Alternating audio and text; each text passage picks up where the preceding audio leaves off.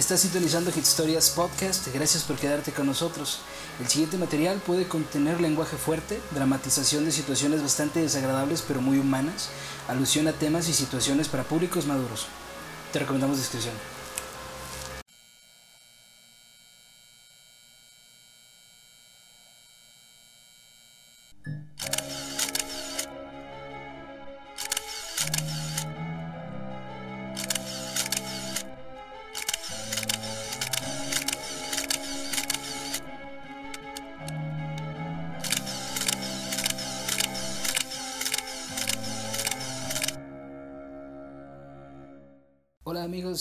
Bienvenidos a Hit Stories, un proyecto en el cual profundizaremos un poco en las historias de aquellos que a través de su música armonizaron la vida de varias generaciones, pusieron color a las historias de amor, desamor, ritmo a las fiestas y color a nuestros mundos a través de su creatividad, originalidad, así como la intensidad de sus vidas. Mi nombre es José Pimentel y junto a mi amigo Carlos Duján intentaremos humanizar un poco a aquellas mujeres y hombres que quedaron inmortalizados en el corazón de los miles de melómanos alrededor del mundo. ¿Qué tranza, Carlos? ¿Cómo estás? ¿Cómo estás, José Luis? Estoy muy contento por este tercer episodio de Hit Historias. Este, estoy nervioso sobre quién será, porque la vez pasada tuvimos a Charino Sánchez. Y fíjate, te quería platicar sobre un efecto Mandela que tuvimos en el primer episodio. Ok, venga. ¿Te acuerdas que platicamos sobre Brian Johnson de ACDC? Sí, sí, sí. Que- Sobre el rollo de que Brian Johnson es incapaz de hablar inglés correctamente. Ajá. Bueno, pues yo mencioné que Brian Johnson, bueno, que la banda ACDC, bueno, yo dije que Brian Johnson no era capaz de hablar, in- de hablar bien inglés porque eh, él no era americano. Ok. Pero ni siquiera la banda es americana, güey, son de Australia. Ah, la madre. Ok, ok. Pues es que creo que por default, y de hecho tienes razón, es un efecto Mandela. Todo el mundo asumimos que ACDC es una banda estadounidense o cuando menos anglosajona. Vaya, porque pues para empezar, el idioma que, que se utiliza en sus canciones, el tema de los sonidos muy británicos en las guitarras, o sea, creo yo que todo el mundo estamos como que un poquito ahí, eh, quizás eh, con el pensamiento de que es una banda anglo, pero pues vaya, es importante hacer la aclaración, muy probablemente alguien se nos haya subido ahí un poco a las barbas o se haya molestado por el comentario. No, pero yo me di cuenta, estaba escuchando el capítulo anterior, dije, voy a aclararlo antes de que la hagan de que pedo. haga de pedo. Ajá. Pues me da mucho gusto que estés bien. Creo que ha tenido buena aceptación este último par de capítulos. Era el primer capítulo de Milli Vanilli, el de la semana pasada de Chalino Sánchez. Y la verdad es que creo que busqué una historia que fuera un poquito más, vamos a decirlo así, mm, vibrante. Quizás eh, la historia de Milli Vanilli, de Chalino Sánchez iba como que por un caminito muy recto. Y esta historia que sigue pues está un poco más agresiva al oído. Recomendamos discreción. Pero sin dudas también fue más divertida de investigar. Uf. Sobre Natanael Cano a huevo. A huevo. Fíjate que hubiera sido una buena idea, pero no creo que podamos llegarle al nivel al más duro de México. No, Entonces lo mejor será empezar con los blanditos. porque tú sabes de que, de hecho, hay un correo tumbado que lo explica. Ah, cabrón. ¿Has visto el meme ese de Natanael Calvo? Es de Ah. Natanael Calvo. El- Natanael Cano Calvo. Simón. Hay un correo tumbado que lo explica. Así. Qué risa. Ok, pues no podemos empezar con el más duro de México, pero podemos empezar con uno de los más duros de los 70 en Inglaterra. Ok, pues a mediados y finales de los años 70, para ser más exactos, en el Reino Unido, un movimiento cultural que se sustentaba en la protesta y descontento se abría camino en el ámbito social y político, así como en el musical también, amenazando con desplazar a las grandes bandas de rock de la época como Queen. Cabello de colores, vestimentas desalineadas y agresivas, letras transgresoras y melodías enérgicas. El punk veía la luz en medio de una revolución social. Uf. El día de hoy abordaremos la historia de una pareja eh, que pues sin dudas es una de las más referenciadas en la cultura pop. Un par de chicos que fueron más que fieles a la filosofía de vive rápido, muere joven y deja un bonito cadáver. Por supuesto, hoy en Hit Stories abordaremos la vida de Sid Vicious y Nancy Spungen. A la madre. Mm, así De hecho, ahora que- que lo mencionas, hasta le hicieron parido en Los Simpson y... Sí, sí, sí. O sea, la, la trascendencia cultural de Sid y Nancy eh, va más allá de la música, va más allá de la cultura pop, es casi ícono de una generación, es una pareja icónica. Una suerte de Bonnie y Clyde, güey, pero en esteroides, güey. y me imagino que también fue una historia corta. Demasiado corta, güey. Demasiado corta. La verdad, ¿te acuerdas de, de que en el primer capítulo hicimos una referencia diciendo que eh, la carrera de Terry Milli Vanilli duró lo mismo que un para siempre de niños de secundaria. pues esta parejita se dio su para siempre, güey. Técnicamente eran niños de secundaria. Y Oh. ahorita vamos a ver por qué. Muy bien, adelante. Ok. Simon John Ritchie nació en el barrio de Lewisham, al sur de Londres, el 10 de mayo de 1957. Simon John Ritchie era el nombre de nacimiento de nuestro queridísimo Sid Vicious. Ay, no manches, se llama Simon, ¿cómo? Se llamaba Simon John Ritchie. El nombre menos punk de El todos. vato tenía el nombre menos punk y de hecho el cuate era el hombre menos punk de la tierra y ahorita vas a ver por qué. Eh, Jugaba ajedrez. No, fíjate que Jugaba al Magic, güey. jugaba Magic, jugaba Magic, ajedrez, escuchaba a Carlos Sadness, güey. Hijo de Anne MacDonald, una mujer inglesa caucásica que abandonó la escuela para unirse a la Real Fuerza Aérea Británica, donde tiempo después conoció al padre de Sid, John Ritchie, quien era parte del ejército bri- británico y guardia del Palacio de Buckingham. Ritchie dejó a la familia poco después de que Sid cumpliera dos años. John Ritchie Sr. era músico, perdón, y disfrutaba de tocar el trombón en bares de jazz. Ok. Ok, ya tenemos la primera premisa, vamos a decirlo de alguna forma. El vato tenía un nombre puñetas.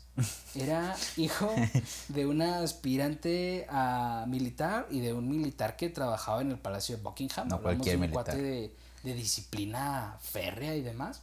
Y que aparte era músico.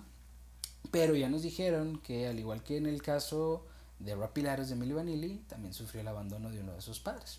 Ok. Desafortunadamente, John Ritchie pues dejó el hogar familiar y simplemente no fue a buscarlos. Entonces, tras el abandono del patriarca de la familia, Sid forjó un vínculo muy fuerte con su madre, quien jamás fue un ejemplo ideal.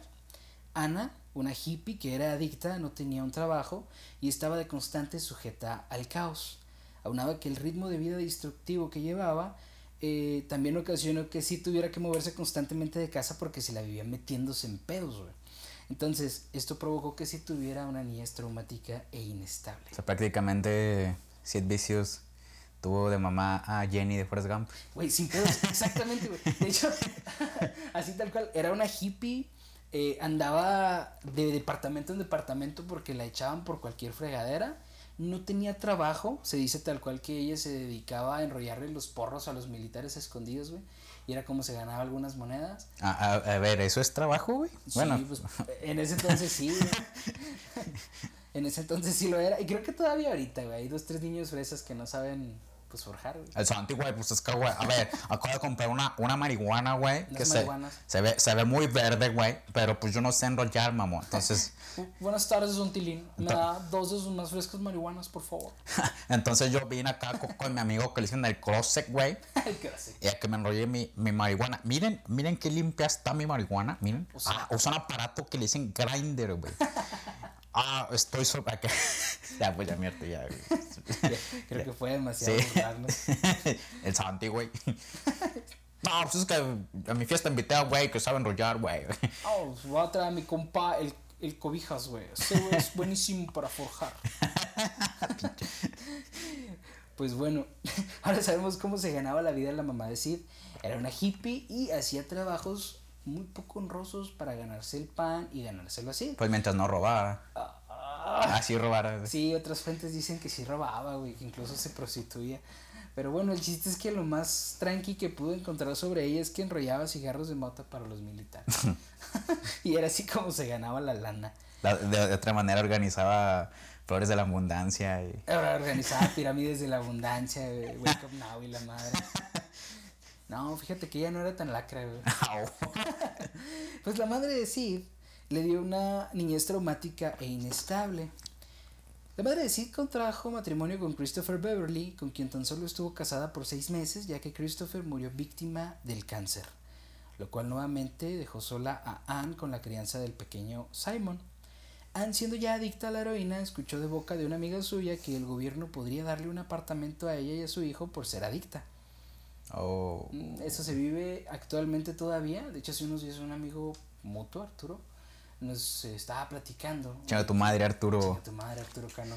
Nos estaba platicando de que en la ciudad de San Francisco le van a dar departamentos a los homeless adictos con la intención de tenerlos a todos concentrados en un solo punto y mantener la ciudad, pues, eh, más tranquila, vamos a decirlo de alguna forma. Y sí, y luego al rato esos departamentos los van a aislar para que hagan un prototipo de la purga, güey.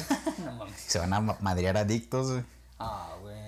Pues así, sí viste la primera, ¿no? La Sí, de... sí, sí. No, no, no, la primera no, sino la, la película que es como la, es precuela. la precuela de la Ah. Sí, sí, es- Exactamente, güey. Bueno, pues en los 70s, bueno, en los 70s, perdón, en los 50s, estamos hablando del 50 y- o alrededor del año 59, más o menos.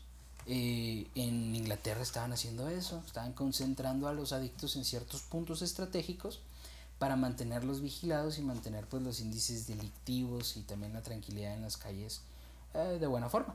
Entonces, ahora Anne, a sabiendas de que su adicción a la heroína le podía dar un departamento para vivir ella y su hijo, pues simple y sencillamente lo abrazó como una excelente idea y se decidió por afrontar que ahora era una adicta de tiempo completo y profesional. Oh. Es, es algo así como, como esos cuates que dicen, oye, pues es que yo soy un drogadicto, pero sin ofender a nadie, pero dicen, soy un drogadicto, no tengo remedio, no tengo futuro, y un buen día alguien con suficiente creatividad les dice, güey, eres bien espiritual. y cambian de drogadictos espirituales.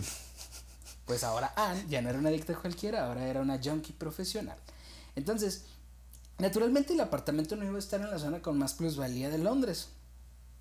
Sí, su madre ahora vivían rodeados de adictos en un ambiente bastante hostil.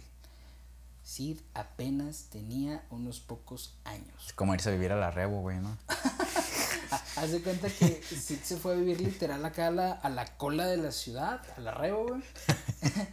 y no te creas, no, la Rebo está chida. Está chida, la Rebo rifa. Así corten la Bueno, el punto Bueno, es, güey, Carlos Editor, corta esto. Pero, eh, el punto es, güey. El punto es que ahora sí, güey. Vivía en la cola de la ciudad y desde muy pequeño normalizó el uso de drogas.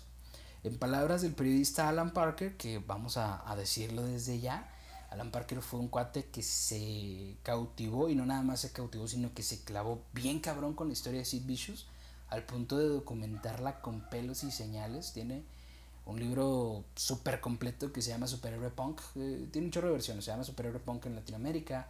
Se llama La cara del punk en España. Tiene un montón de nombres. Pero el punto es La que- hostia del punk. la hostia del punk. el tío super. Eh, el chiste es que Alan Parker, que era un, es un periodista súper especializado en el tema, eh, para Sid era tan normal ver a su madre paralizada y con una jeringa colgando del brazo a todas horas, que para cuando era un adolescente era todo un Magallanes junkie, experimentando con trippies, speed, pastillas, alcohol y sulfato de anfetamina, además de su queridísimo hashish o heroína. Ok. Entonces se aventó todo un buffet de drogas. Sí, sí, sí, o sea, el vato era un Magallanes junkie, güey, probó todo lo que se pudo, literal se metió hasta el dedo. Y bien chavito, estamos hablando de a los 13, 14 años, el vato ya era un junkie profesional, en tiempo completo y todo el rollo. ¿Y quién lo educaba o quién le enseñaba eso? Ahí te va. Aún con todos estos antecedentes tan agresivos de adicciones mutuas de su madre y de él, la relación de sí y su mamá era muy unida, güey. Mamá, compré una jeringa. De, de hecho, de hecho no, no compré una jeringa, pero literal, su mamá compraba jeringas de metal, güey, con la intención de poder hervirlas y reusarlas, y se las prestaba así. Acá. Sí, mijo, mira, acabo de llegar del Walmart. Así los ojos. A ver, ¿qué No, mamá, no, qué me trajiste? No, no era de Walmart, era de Kmart, porque estaban jodidos. ¡Eh, viene de Kmart! Ah, no, pero Kmart es gringo. Bueno, X, eh, imagínate que llegó la más acá así. Sí, sí, ven, mijo, ahí lo que te traje son los ojos. ¿A qué me trajiste, mamá? ¡Ah, unas jeringas! ¡Ah, eso quería, jefa! No, jefa, temblaba cuando la vi temblé. En el, acá no, pues, pues en el Día de las Madres también. Jefa, adivina qué le traje. ¡Ah, unas jeringas! Las jeringas. Oye, así como el paquete de cucharas típico que le regalas a tu mamá, pero es un paquete de jeringas de distintas medidas, güey. Ay, güey, ándale. ¡Oh, qué bonito, mijo! Ah, sí, no, feliz ya, mamá, pero con jeringas así, con, Ah. con las agujas y la fotecita. Escrito con pastillas, con rufis. Oye, pues es que qué onda, ¿no? Qué oso de que la relación sea tan unida por las drogas acá. Güey, pues es que eran una pareja de junkies, estaban estrechamente unidos por el placer que les producía drogarse. En vez de platicar, mamá, adivina cómo fue en la escuela, no va a llegar. Mamá, adivina qué adiviné con el trip, no mames. Jefa, ¿Viste el árbol de anoche? ¿Cuál árbol, mijo? El que bailaba en el cuarto, jefa. y la mamá, sí, güey, no mames. Uy, qué feo. Está Sonó muy triste. No, es que está horrible, la verdad es que no podemos normalizarlo, pero pues es que es horriblemente perturbador, güey. Hasta, da hasta risa de lo triste que puede llegar a ser. Entonces, ahora que sabemos que los dos tenían antecedentes de adicciones y la madre, pero sabemos que eran muy unidos y sabemos que compartían todo, hasta las dosis y se inyectaban mutuamente, Anne, que no podía detenerse a sí misma, tampoco podría controlar a un joven y desorientado Sid.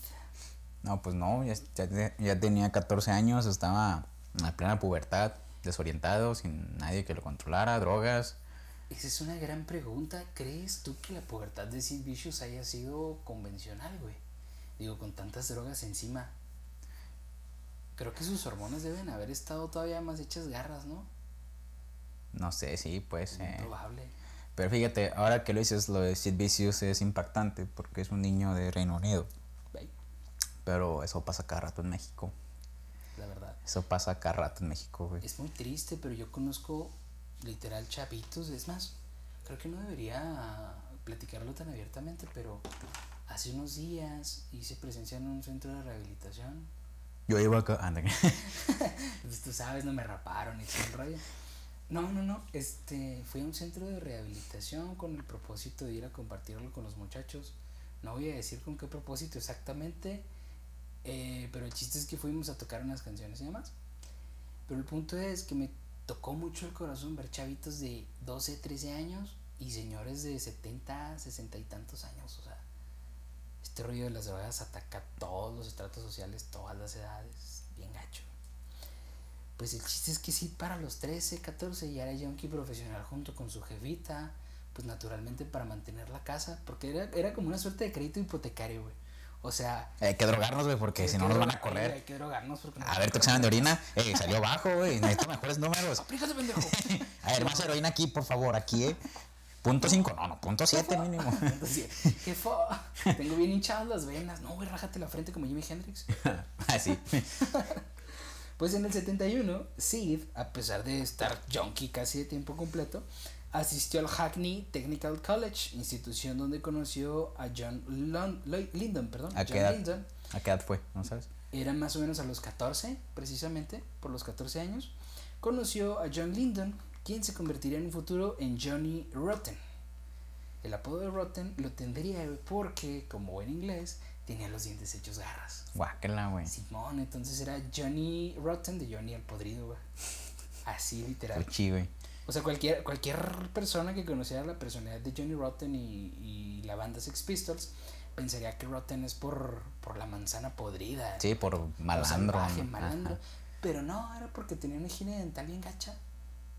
Básicamente por eso era Johnny Rotten. Guácala, ya por culo, ¿no? Fíjate. Es que si hay personas de las que te hablan, güey. Te... Pues es, pues es que es bien probable que el vato tuviera una higiene dental tan pésima que la raza no se le quisiera arrimar.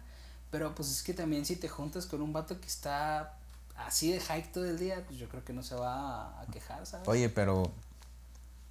¿Qué onda con esto de Reino Unido y la mala higiene bucal, güey? O sea, es un meme, es un estereotipo. Yo que sepa, es un estereotipo, pero. ¿qué pido? sí, sí. ¿Qué onda con los británicos? güey? Fíjate que yo me acordé mucho de una vez que a, a un eh, youtuber muy famoso hizo un comentario y dijo que tenía un humor muy inglés y un güey le contestó, el único inglés que tienes son los dientes. pues entonces a los 17 años, Sid, que era callado, tímido y no tan inocente, güey. Este, sus compañeros de banda, de hecho, principalmente Johnny Rotten o Johnny el Podrido, decían que Sid era una persona muy dulce, muy sensible y muy buena, pero bien influenciable y bien maleable. De madre. Ala. O sea, literal, para que te des una idea, cuando Johnny Rotten lo conoció, el vato era fanático de David Bowie y de ABBA, güey. Así. Dancing. Por, por eso te decía, wow. o sea, no es tan punk como se escucha o no era tan punk como se escucha. Mamá mía, calcita la verga, sí, pinche mamá. De hecho, hay una anécdota que es adelantarnos mucho, pero dicen que cuando Sid Vicious ya era famoso y demás, un día se encontró a dos de las vocalistas de ABBA y salió corriendo a pedirle su autógrafo. Neta. Ajá, o sea, Ah, al, qué bonito. al punto de que ellas o sea, se espantaron, güey, porque Sid Vicious tenía una reputación terrible, o sea, El vato era, era el diablo en persona. Pues es como el babo acercándose a Yuya, güey. Sí, güey, es como vamos a Yuya, literal. Entonces, estas chavas se quedaron así súper pasmadas y Bichus se arrimó así como un fan súper cariñoso y, y, pidiendo la atención de, de, sus ídolos, ¿sabes? Ah, qué bonito. O sea, el, el vato era, de hecho... Y, y, lo juzgaban por su imagen, ¿no? Y yo, ah, mira este pinche... Ah, deja tú, güey. Ahorita te vas a dar cuenta de que sí se, sí se fue acá como que un nivel Saiyajin a, a la destrucción, güey. Sí. Pero el vato en esencia era un tipo bueno, pero muy maleable. O sea, muy, muy, muy, muy maleable. De hecho, sí, literal, sus compas de, de Sex Pistols dicen que ese vato era un algodón de azúcar. Sí. Era. Era. Simón. Ahí lo tenían en mitines políticos, así vicios, güey, pegando calcamonías. Sí, sí, sí, el, el, vato estaba jalando ahí en la campaña del PAN y todo. Acá conservador, pro familia. Este, ¿Cómo se les llama? Era pro vida y todo el rollo el vato iba a los retiros espirituales de las iglesias. No. Era de los que te decían, tienes que vivirlo, no te lo puedo platicar. bueno, pues el chiste es que sí, de los 17 años visitaba con frecuencia una entonces poco conocida tienda de ropa de nombre Sex, que era propiedad del futuro manager de los Sex Pistols, Malcolm McLaren. A ver, espérame, espérame. El, el manager, Malcolm McLaren, tenía una tienda de ropa llamada Sex. Simón. Y él, y él era el manager de los Sex Pistols. Sí. Entonces. En el futuro él fue el manager de los Sex Pistols. Entonces, qué originalidad, güey. Sí, mamó. Sex es por la tienda de ropa. Qué mamón, güey. El spoiler. Pues ahí te va, güey. Malcolm McLaren estaba seguro de que Sid se la vivía cerca de la tienda porque se chingaba la ropa. ¿Cómo, cómo? Ma Malcolm McLaren. Sí. Pensaba que Sid iba a la tienda a chingarse la ropa, a robársela. Pero en realidad, pues Sid iba porque era el punto de reunión de los punks. Así literal, o sea, esa tienda era como. Como juntándose en viceversa o qué. Ándale, algo La así mosca. Como, ándale, como la raza que se junta en la mosca. Este, literal, los punks se juntaban ahí en la tienda de ropa. Y pues básicamente se convirtió en un foco para la escena punk, ¿sabes? Eh, fue un punto icónico. Entonces, en el verano de 1976, Richie se convirtió en miembro de varias bandas, eh, intentando desempeñarse como baterista, guitarrista eh, y demás. Sin embargo, al igual que con Milli Vanilli, sí no era músico. Tenía mucha energía, muchas ganas de pertenecer, de pertenecer al movimiento, pero no era músico. No sabía nada de música. Su único acercamiento con la música, pues, literalmente, era el de la subcultura punk. Y pues aparte que su papá tocaba el trombón, pero pues si su papá no lo quiso cuidar más de dos años, pues tampoco le iba a querer enseñar a tocar un instrumento. Ajá. Entonces sí, literalmente no tocaba nada. Creo que, creo que soy feo porque hasta ahorita hemos hablado de tres músicos y ninguno de los tres toca ningún instrumento. Ah, cabrón, entonces que mm, cosa. O sea, pues ¿Qué sí, pedo? ¿No sabes? siguen siendo historias porque son musicales, Sí. pero hasta ahorita no nos ha tocado tocar eh, el tema de algún músico, pues de verdad, güey. Es triste, la neta. pero bueno, espérate, espérate, porque sí, sí le echa ganitas. Nada va a faltar el mamador de Pink Floyd. Es que pongan Pink Floyd, güey. ¿qué Güey, es? ahí te va sobre Pink Floyd. Esta es una anécdota bien divertida sobre los Sex Pistols. No va mucho con la historia de Sid Nancy, pero la cuento rápido. A los Sex Pistols, básicamente, eh, Malcolm McLaren los junta porque a todos les cagaba Pink Floyd, güey. A Malcolm McLaren le caga Pink Floyd, lo odia profundamente. Entonces, cuando el vato empieza a juntar su racita para hacer Sex Pistols, se encuentra con Johnny Rotten. Y el día que ve a Johnny Rotten. ¿También te caga Pink Floyd? Sí, güey. No, bienvenido. El día que ve a Johnny Rotten, Johnny Rotten traía una playera de Pink Floyd Mm, que la- que traía los ojos de Gilmour, de Waters y de todos los, los, eh, músicos de Pink Floyd sin ojos, güey. O sea, Johnny Rotten le cortó los ojos a las caras de los músicos de Pink Floyd y escribió I hate Pink Floyd. Entonces fue como que, ¿odias a Pink Floyd, güey? Sí, estás contratado Pero contratado para qué, güey. para su banda. Es Pero que- pues si ninguno tocaba instrumentos, güey. No, sí tocaban, pero ahí te va. Cuando, cuando Malcolm McLaren quiso empezar los Sex Pistols, en sus propias palabras, él buscaba raza con el cabello corto o desmadrado y le importaba poco si sabían tocar. Como los traperos de hoy. Ándale, güey. o sea, literal, él dice, en la cultura inglesa de ese entonces todos tenían el cabello largo. Cualquiera que tuviera el cabello desmadrado era de pararlo en la calle y decirle, oye, ¿te quieres unir en una banda de punk? Ah, entonces probablemente San Benito hubiera sido punk Ándale. en los 70s, güey. Sí, si se sí, hubieran sí, tocado cabello- tú, corto, colores, vestido para la fregada, o sea, vato era un punk. Eran punk. Es un rockstar como dicen los morritos que escuchan trap. Vaya. Vaya, ay, güey, me sentí bien señor, güey, acá.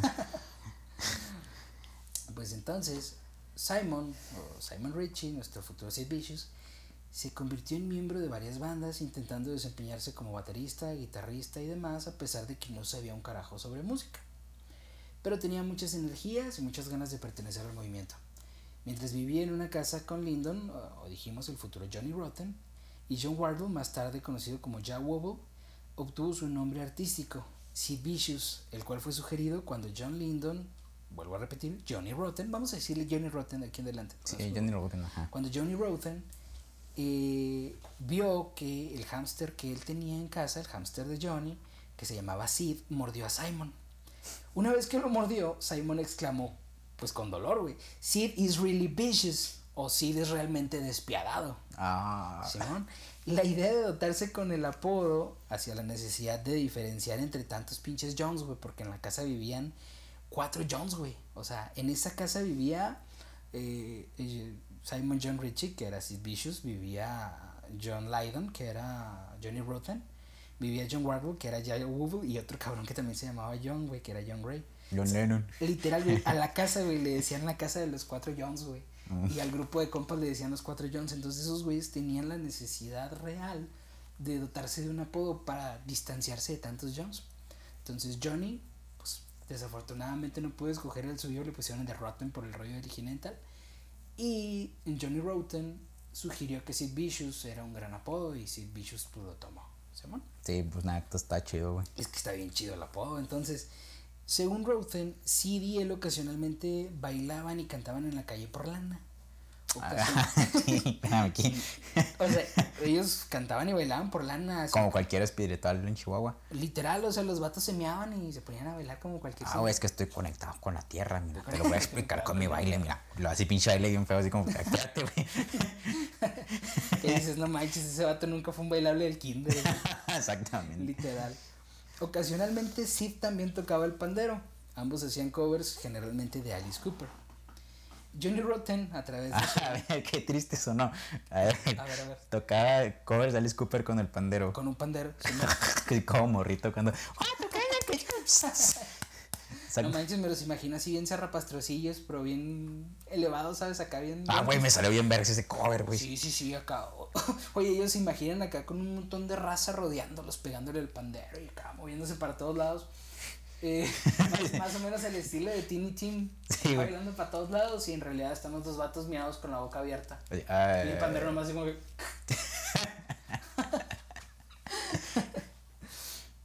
pues entonces, para las alturas de. Estamos hablando ya del año 76 más o menos. Johnny Rotten, a través de su banda Sex Pistols, se convirtió en la cara del movimiento del Bromley Contingent, una pandilla de jóvenes descontentos que adoptaron la música y las modas de la emergente, de la emergente cultura punk eh, del Reino Unido como un modo de vida. Entonces Sex Pistols era una propuesta musical transgresora y parte importante de esa contracultura.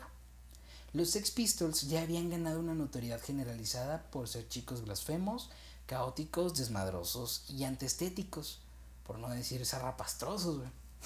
Y durante una entrevista en televisión nacional con Bill Grundy, interpretaron su primer single que era Anarchy in the UK, el cual fue lanzado por EMI en noviembre del 76.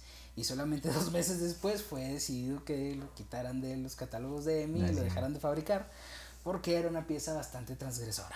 Válgame. Así literal, o sea, sin duda ser una pieza bastante agresiva para un país conservador como, como lo sigue siendo Reino Unido. Entonces, Anarchy in the UK básicamente lleva este nombre y temática porque la idea original plasmada en el primer verso era I'm the Antichrist, soy el anticristo. Y la única cosa que rimaba en la mente de Johnny Rotten para soy el anticristo era I'm an anarchist, o soy un anarquista. Mm. Soy el anticristo y soy un anarquista. O sea, básicamente si Johnny Rotten hubiera tenido un poquito más de creatividad, no hubiera sido Anarchy in the UK, sino Antichrist in the UK, Vaya. United Kingdom. Bueno, pues para principios del 77, Sid había sido reclutado por los Pistols para reemplazar al bajista Glenn Matlock. Sí, Glenn Benton. Ah, pues, Glenn Benton. Ya, pues ya. que decidió hacer coros para Para, para los Ex Pistols. Ahí te va. Eh, a, a Sid lo reclutaron para reemplazar al bajista Glenn Matlock, quien abandonó la banda porque consideraba que eran demasiado transgresoras las letras de Rotten. Eh, siendo God Save the Queen, el segundo single de, de los Pistols, La gota que derramó el vaso. Él la consideraba una canción muy agresiva. Otras versiones de sus compañeros dicen que Matlock pues, era un vato bien posible, o sea, que literal lo molestaban porque era fan de los Beatles. Era fan de los Beatles. Ah, O sea, pues bien respetable. A mí me encantan los Beatles, pero ellos dicen que Sí, es no como- iba con el estilo de los Pistols. es como ser fan de Maná en México, güey. Ándale, ándale, Que o sea- rockero, güey, ajá. Ándale. Pues, o sea, literal, estos vatos lo odiaban porque el cuate, pues, este, pues no era, ahora sí que un punk completo, era como un poser de punk. Ahí su mamá iba a dejar los ensayos ahí. Entonces le echaban lonche. Te vaya bien, mijo. Le echaban lonche y todo. A ver, mijito, me reí un chorro porque lo vi hace unos días. A ver, mijito, venga para darle la bendición. Ah, no. Oye. Sí, güey, pues cómo no. Sid, entonces Sid ahora trabajaba como bajista de los Pistols. Mucha raza se pregunta por qué si Sid no tocaba un carajo. Pero Johnny, que era su mejor amigo, había pensado que era una buena idea darle a Sid, que era, por cierto, un fanático 10 de 10 de los Pistols, la oportunidad de entrar a la banda, güey. Porque no nada más tenía la actitud de un punk, la vestimenta de un punk y la energía de un punk, sino porque aparte a Johnny le daba mucha lástima que güey estaba súper hundido en la heroína. Y él pensaba que dándole una necesidad de vivir, o sea, dándole algo padre para que su vida se viera iluminada, él iba a empezar a dejar las adicciones, cosa que pues no. No, pues no, güey. Pues, ¿Cómo quieres que alguien deje las adicciones haciéndolo si rockstar? le das lana. Exacto. Oye, güey, como si la perra es brava y le pateas el barandal, güey. pues, Ándale. Qué Sí, estupidez, pues sí. es cierto, güey. Pues bueno, entonces sí comenzó a trabajar como bajista de los Pistols a pesar de que, como ya dijimos, no sabía tocar ningún instrumento musical. Eh, ¿Y supuestamente. cómo le enseñaron o qué pido? Pues es que ahí te va. Supuestamente el bajo de Vicious. Eh, Has tenido una cuerda. no, Toca está- aquí para acá. Oye, nada más tocaba en, en la segunda cuerda, o sea, así literal, bien bajito. Se sabía todas las notas de segunda cuerda, nada más. No mames, neta. No, te creas, no. Ya me estaba sorprendiendo y dije, ¿qué? No, no te creas. Fíjate que esta es una historia personal y pues da vergüencita y demás. Pero yo la primera vez que me subí a tocar el bajo, literal nunca había agarrado un bajo. Y toqué seis canciones, nada más en la, en la misma cuerda de la. ¿Qué? Simón, ¿Qué pedo? se pudo. ¿Y por qué tomaste esa decisión de, tu, de la nota de la? No, pues es que me subieron a huevo y pues había que improvisar. Válgame, bueno, ya saben qué hacer. Si lo suben a, si lo suben a un escenario y no saben qué tocar, toquen Pues, la nota de la. Es que, es que la cuerda la tiene casi todos los tonos necesarios para bajar. El chido es que como no tiene sostenidos de menores, pues. Bueno, sostenidos tiene, pero menores no. Que Ah, el chiste es que no batallas. Tocaste en tono de la más, no en la nota de la. No, toda, toda la. Toda la cuerda de la. Toda la cuerda Ah, de la es útil para, para tocar cuando no sabes nada, nada más para puntear. Toda la cuerda de la. Ah, Bueno, yo pensé que en la pura nota de la. no, no, no, tin, la pura nota de la, pues imagínate. tin. Sí, güey, ok. Bueno, pues entonces, eh, supuestamente los fans de los Pistols rechazaban el bajo de Sid porque se escuchaba horrible, güey. Y las partes grabadas que en realidad fueron interpretadas por Matlock o por el guitarrista Steve Jones. A ver, entonces, Sid Vicious no toca ni madres, toca incluye el bajo, así que el bajo fue grabado. Por, otro- Por alguien más. Por hueseros. Milli Vanilli Efecto 2. Milli Vanilli 2. Ah, ok. Bueno, pues ahí. te- y de hecho era por los tiempos de Milli Vanilli. No, no, no. Era por los tiempos de. De. M. Era por los tiempos de Boney M. Boniem. Bueno, pues entonces, esta idea era descabellada, porque ahora sabemos que Matlock, aunque no iba con el estilo estético de la banda, era el único músico que importaba, güey, y que destacaba, porque era el único vato que sabía de teoría musical, que sabía de composición, literalmente Matlock era el padre de todas las composiciones melódicas de los Pistols. Y pues básicamente en palabras del manager de los Pistols, sí tocaba tan mal que teníamos que ponerle un músico detrás de las bocinas para que tocara su parte del bajo. Hacía playback del bajo. A ver, Sid Vicious hacía playback del bajo. Simón, un bajista que hace playback, o sea, dicen que el bajo no se escucha, ese güey literalmente no hacía ni el esfuerzo. Así es. yo pensé que sí tocaban instrumentos Sid Vicious, eh. Sí, sí, sí los llegó a tocar. Ah, Pero, pues hasta este punto todavía no. A ese punto todavía no. Simón. Ok. Y ahí te va, entonces dice, sí tocaba tan mal que teníamos que poner a un músico detrás de los altavoces para que tocara su parte del bajo. Normalmente alguno de los roadies, o pues, son los trabajadores que ayudan en el montaje, los de backstage, Roadies, ajá. Ajá.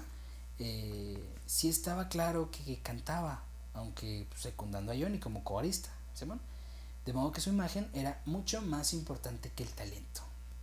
Entonces, en palabras de Malcolm McLaren, eh, Johnny Roten era la voz y este güey era la imagen. Wow, ok. Sí, Vicious era la imagen de los Sex Pistols. ¿eh?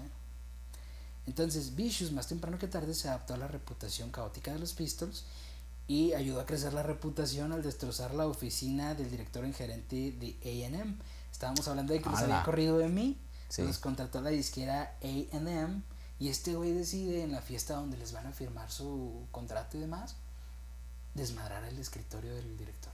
¿Qué pendejo? Sí, bien pendejo. O sea, Güey, acabas de cagar la carrera de güey, los Sex Pistols. Casi, el punto es, yo me acuerdo mucho de una vez un compañero de trabajo, un día bien estresante de trabajo en la oficina, tenía yo un desmadre en el escritorio, pero desmadre de papeles y de cosas. Batista Bomb. Ah, no. No, y un compañero se arrimó y me dijo, ese escritorio es un marranero, nada más te falta vomitarte en él. Pues sí, después de desmadrar El escritorio güey, lo vomitó. lo Lo cagó. guacareó, güey. Ah. Lo guacareó, güey. Oh. Entonces, la banda se vio obligada a encontrar un nuevo hogar una semana después de que los firmaron, güey. O sea, los firman, les Los hacen su mandaron a la verga. y los mandan al caño. Qué pendejo. Bueno, eso sí es punk. Eso es lo más Eh, punk que he sí es escuchado. punk, eso sí es punk, es lo más punk que ha hecho Sid hasta ahorita. Sí. Pero, pero pues sí se pasó de lanza, la neta. Eh, sí. Entonces- Oye, pero no le dijeron nada. Oye, te, pa- te pasaste de verga, pendejo. Nos arruinaste de la carrera, ¿no? ¿Quién sabe, güey? Pues Imagino es- que sí, el coraje, pinche meco. Y es que te va, o sea, lo raro del caso es que Anarchy in the UK fue un madrazo. O sea, a pesar de la censura y a pesar del rollo de, de que la canción hablaba de un montón de cosas bien destructivas de la madre, pues volvemos a lo que habíamos dicho anteriormente, el morbo vende. Y la rola llegó al número uno de las listas de popularidad en Reino Unido, entonces a las disqueras sí les interesaba tener a estos güeyes. Entonces, AM, AM, AM, pues que carajones, güey, la Sí. ¿no? Los mandaron al carajo porque pues, no aguantaron una guacareada en un escritorio. Pues el chiste es que estos vatos se consiguen una tercera disquera. Simón. Sí. Se consiguen una tercera disquera y lanzan su próximo single que era God Save the Queen. No confundir con God Save the Queen, The Queen. Vale la redundancia. Fue lanzado por la disquera Virgin en mayo de 1977.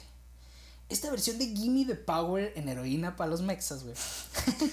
Era mucho más agresiva que Anarchy in the UK, lo cual provocó la censura de los medios, pero la exageración resultante también llevó este éxito a la posición número 2 de los eh, listados en Reino Unido. Ahora. Que las pruebas sugieren que en realidad llegó al 1, pero la censura no quería que lo pusieran en ese lugar. Pues sí. Así de ese nivel. Entonces, mira, Wow. para que te des una idea, God Save the Queen es una rola súper explícita en contra de la monarquía inglesa. O sea, estamos hablando de que la rolita dice Dios salve a la reina y al régimen fascista, que nos hace unos idiotas y bombas potenciales. Así literal. Y, y los demás este, estribillos dicen que la reina no es humana, que no tenemos ningún futuro, que Inglaterra es más que un sueño, que no nos van a, no nos van a permitir crecer, eh, nos van a dar eh, todos los placebos que necesitemos. La canción está así como que... La policía te está extorsionando. Ándale, es dinero. Power en esteroides. Entonces, publicado en, el, en octubre, eh, ahora por Virgin, como dijimos, la tercer disquera, el álbum debut de los Pistols, que además fue el único, güey. Nevermind the Bollocks. Here the Six Pistols. Bollocks son huevos en. esa, esa misma risa. eh, Fue exactamente lo que el público recibió con el beneplácito que les hacía esperar los dos sencillos anteriores, ¿sabes? O sea, era como que justo lo que estaban esperando tras escuchar las dos primeras rolas. Así como te dio risa a ti ahorita, güey, el título del disco les ocasionó una demanda por obscenidad, güey. Ah. Así de esas, Ah. porque literalmente el gobierno los quería censurar a toda costa. ¿sí, man? Eh, Como ya dijiste tú ahorita, bollocks significa testículos en el argot popular inglés. Y me da mucha risa. Bollocks. Bollocks. Entonces, el punto es, güey, que estos fueron hasta demandados y todo el rollo, pero desestimaron la demanda. Entonces, el bajista de la banda, Steve, que es nuestro protagonista, se estaba deteriorando rápidamente debido a su necesidad de pertenecer. Ya dijimos que el vato era bien influenciable, de madre. O sea, Sid era como ese compa al que, no sé, lo llevas una vez a cenar, le platicas que te gustan las artes marciales y para la semana siguiente el vato ya se sabe el nombre de todos los peleadores importantes. sea, Sid quería pertenecer a fuerzas. Ok. Y eso lo hacía bien maleable Oh. y bien influenciable. O el chavito que le gusta rock, pero con tal de culiar le empezó a sí, gustar sí, Bad. Bunny para ser Ándale, aceptado en redes sociales. Eh, eh, el Sid era un simp, pero de compas. Ah, ok, busca. Sí, sí, sí. Entonces, se dice que era bien influenciable y además solía imitar conductas destructivas y multiplicarlas con tal de pertenecer. Uno de sus compañeros de banda, eh, vamos a mencionarlos rápido, los miembros de los Sex Pistols eran Johnny Roden, Steve Jones, que era el baterista, Glenn Matlock, que fue el primer bajista y se salió, y Paul Cook. Steve Jones, o Rowdy, contaba que él solía cortarse y quemarse con cigarrillos.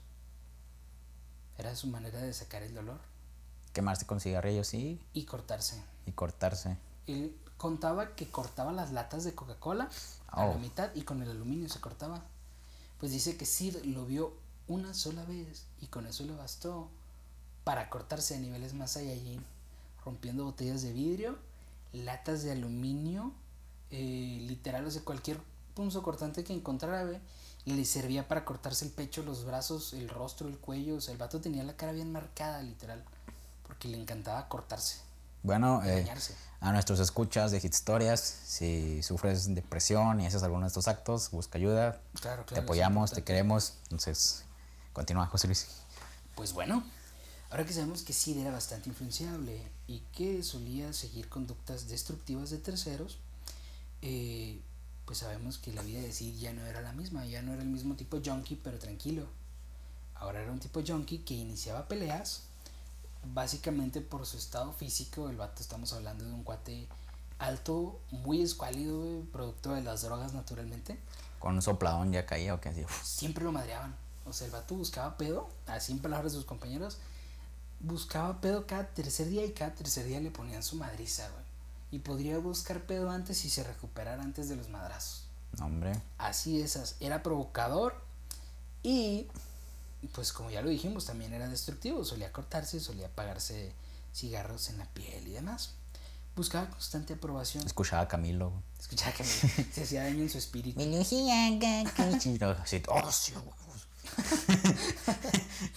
Bueno, el vato, o sea, incluso llegó a golpear a un reportero amarrándose la cadena de una bicicleta en el puño porque no le gustó que el reportero hiciera una crítica desagradable a una de sus bandas favoritas.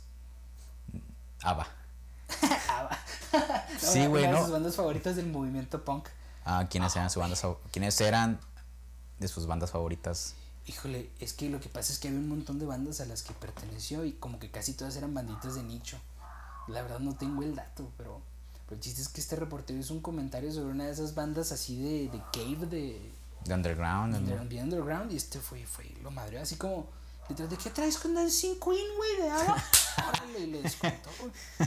Seguramente. Así. Más bien seguramente fue porque le tiró mierda a Ava, güey. Sí, y como, como Y dijeron, ¿cómo explicamos que CD se enojó porque criticó a una Ava? No, no, vamos a decir que a una banda de Este Punk.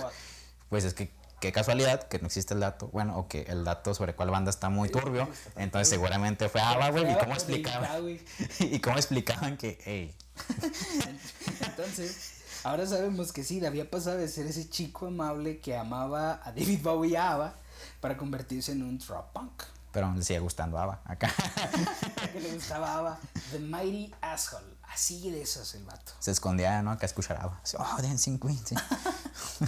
Esa era su adicción secreta ya. Sa- ¿Sabes que Más o menos me imagino. ¿Has visto esa fotografía que dice fans del metal? Y está un vato así con su chaleco trasher y todo el rollo. Vocalistas feo. de. Los vocalistas de. feo. Y los vocalistas de metal. Y está James Hetfield acá con shorts y pantalón. Shorts y playera, perdón. Saliendo de, Así saliendo de una tienda. pues, de la de polos, vato. chingada. ajá. O sea, sí bien tranqui. Yo creo que sí, Vicious igual, pero al revés. O sea, su vestimenta punk y, y su mentalidad acá plan Barbie Girl. O sea, plan aqua. bueno, pues entonces. Seguramente, ahorita me cayó el 20 que probablemente si el vicio se hubiera sido bien compa y papá, güey. Ah, con lo de Ava, güey. No manches. Hubieran sido compas, güey. Güey, pero está bien chido, ¿te imaginas? Mijo, llegó tu tío Sid. Llegó su tío Sid. En Y los vieja- cigarros, mijo, írele. Era lo que te iba a decir apenas. Vieja, trae los cigarros. Fúmalo. No, que se queme. Para que se queme. Para que se sienta Que se bien. haga hombre, hombre.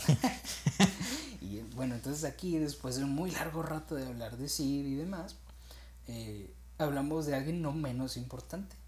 No menos importante por su trascendencia en la historia, pero sí con menor participación en la misma. Nancy Spungen. Nancy Sponge. Bueno. Espero, ¿cómo se pronuncia Sponge? Es como... Ay, yo Es con- todo con pendejo como. Bob Esponja, Sponge. Sponge. Pues Nancy Spungen Spungen. Ok. nació el 27 de febrero de 1958. Era un año menor que Sid. Era hija de Frank y de Deborah Spungen. Los Spungen eran una familia judía de clase pues asentada. Tenían lanita. Judíos, acá. Pues sí, de hecho el papá era empresario y todo el rollo. Era de clase media, media alta. Ujú. Ellos vivían en Huntington Valley, Pensilvania, en los Estados Unidos. Ah, Ella- ella es norteamericana. Sí, es norteamericana. Y De este güey es de Reino Unido. Sí, Entonces vamos a platicar cómo se conocieron. ahí te va, este es bien importante. Tinder Passport. Ah, fast forward. no, ahí te va, esto es bien importante. Nancy era ocho mesina, güey. No quiero ofender a nadie, yo soy ocho mesino también, güey. Pero a lo mejor por eso tenía esas tendencias destructivas, güey. Nancy nació mes ¿Qué tiene que ver que sea ocho vecino con tendencias destructivas? Ni que fuera Tauro. Ah, que no. que fuera Tauro. a ver, espérate, ese es un buen punto, güey.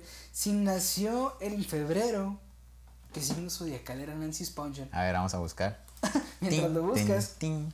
yo continúo con la información. No, es que discúlpenme, escuchas, yo estoy con la compa aquí cuidando la grabación, por eso si me escucho algo perdido es porque ando viendo que se esté grabando bien. Entonces, a ver, No te preocupes. El signo zodiacal, De los de febrero, 27 de febrero. Pues el chiste es que Nancy nació un mes y medio antes de la fecha prevista y eso le provocó cianosis, que es una enfermedad que hace que se concentren manchas azules por falta de hemoglobina en la piel, bueno, hem- hemoglobina sin oxígeno. Pero desde pequeña era hiperactiva, güey, y constantemente se agarraba a madrazos a sus hermanos. a la madre. Sí, era una niña malvada, güey. Y, pero, ¿sus hermanos eran menores o mayores? Mm, No tengo el dato, no lo especifica. Creo que van a empezar a hacer memes conmigo diciendo no tengo el dato. No tengo el dato. Bueno, pues Spungen llegó incluso a intentar matar a su niñera, mamón. Ah, chingado. Y agarrarse a martillazos a su jefa, güey. Porque no les gustó una película. Prácticamente ella puede haber sido la Michael Myers de la vida real. Sin pedos. O sea, la morrita estaba trastornada. Sí, definitivamente. Ajá. A los 11 años la expulsaron por primera vez de un colegio y la mandaron a terapia psicológica. Intentó suicidarse muchas veces y sufría de depresión. Todo eso tan joven. Sí, a los 11 años. No Literal, La pobre de manches. Nancy era un alma atormentada de madre. Oye, entonces, ¿Nancy nació cuándo? El 27 de febrero. Ah, Entonces era una Pisces. Eh, Era ¿qué onda con los Piscis. Pisces? Eh, ¿Qué onda con los Piscis? Están Eh. locos. Están locos. No, pues. Es chiste, es chiste, no creemos en los horóscopos acá, ¿no? No, no, pues de los horóscopos de Durango, güey, que se agarran a la gente a madrazos nada más.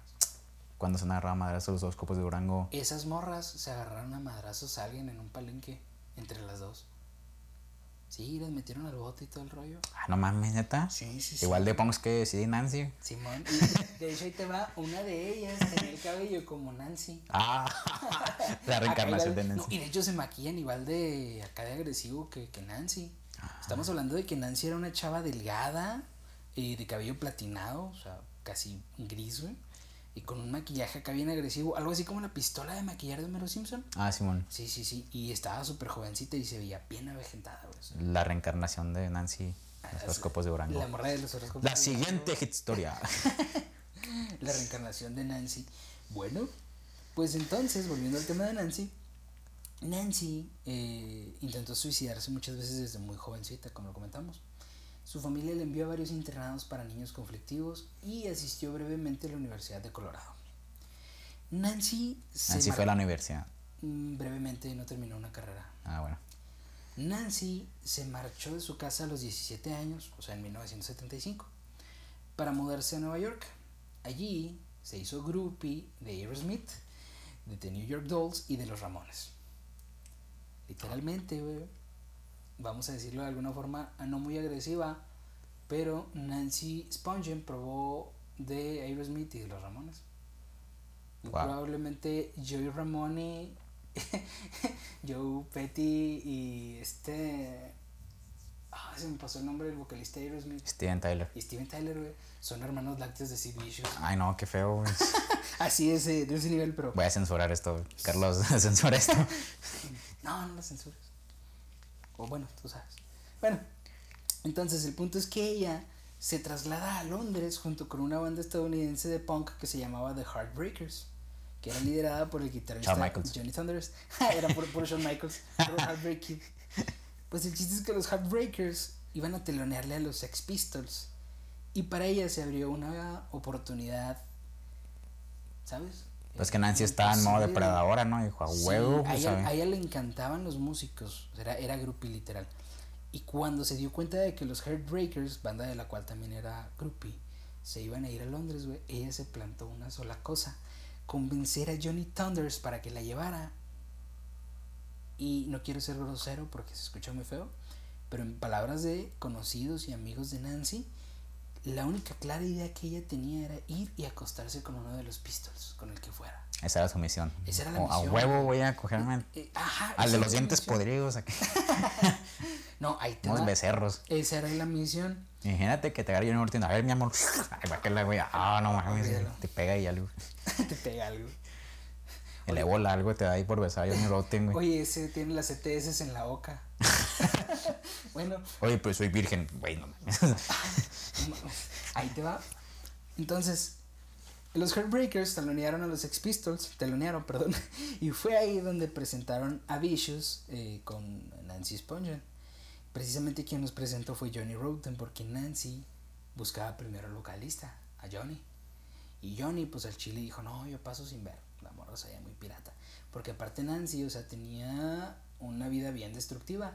Nancy ya era adicta a la heroína. eh, Nancy tenía mucho tiempo prostituyéndose, había sido stripper. Y la morra tenía tendencias muy agresivas. Entonces Johnny Rotten, que era un vato pues, desmadroso, pero más tranquilo, dijo, no, yo paso sin ver. Oye, ¿qué onda con la familia de Nancy? O sea, vieron que estaba estrampada y, y pues no es una familia pobre, o sea, no es como que la hubieran dejado con sus ondas, ¿sabes? Claro, claro, O sea, que, hecho- que no la apoyaron o qué pedo, o sea, ¿por qué dejaron que se Es desmadrara tanto? difícil porque sí la mandaron a muchos lugares y demás, pero creo que, que aplicaron la de ese papá que decide que si su hijo es malo en las matemáticas, pues le hace unos madrazos para que aprenda matemáticas. Y nunca intentaron explorar su lado creativo, su lado humano, ¿sabes? Es lo que no me gusta de muchos sistemas educativos, ¿sabes? Que quieren que los peces trepen árboles. Prefirieron relegarla, así tal cual. No, hombre, no, pues pobre chava. Pues entonces, ahora sabemos que a Sirian, a Sirian Nancy los presentaron porque Johnny dijo paso sin ver. Y hicieron clic luego, luego. Hicieron clic luego, luego, porque de hecho Spongen encontró que Vicious era exactamente la misma madre desequilibrada que ella, güey. Obviamente vio a este güey todo cortado la cara. Este güey vio a la novia de Shoki. Todo yo, güey, Y- a- así literal, güey, lo acabas de decir perfecto. Chucky se encontró con la novia de Chucky. güey. así, güey, de esas. Entonces, Spongen encontró a Vicious igualmente desequilibrado y lo vio como un blanco fácil. Y muy pronto le quitaron la perla de la virginidad a Sid Vicious. Sid Vicious era virgen, güey. Sí, sí, no había tenido sexo. Vicious era a virgen sus... cuando conoció a... ¿Y cuántos años tenía? Como veintitantos. Tenía 20 en ese entonces, ella tenía 19, el 20, güey. Oh mames, vato- El güey. vato perdió su virginidad, güey, con una ex stripper, ex prostituta, groupie, güey.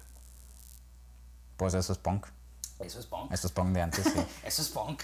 Haciendo la aclaración. pero wow, o sea, se supone que uno se espera que un chavito como Sid Vicious A los pinches 12 años. que estuviera expuesto a ajá, Sí, de sí, sí, o sea, pero no, no, no. O sea, el vato a los 20 años todavía le quedaba ese legajo de inocencia, vamos a decirlo. sí, Y Nancy se lo quitó como una Collins.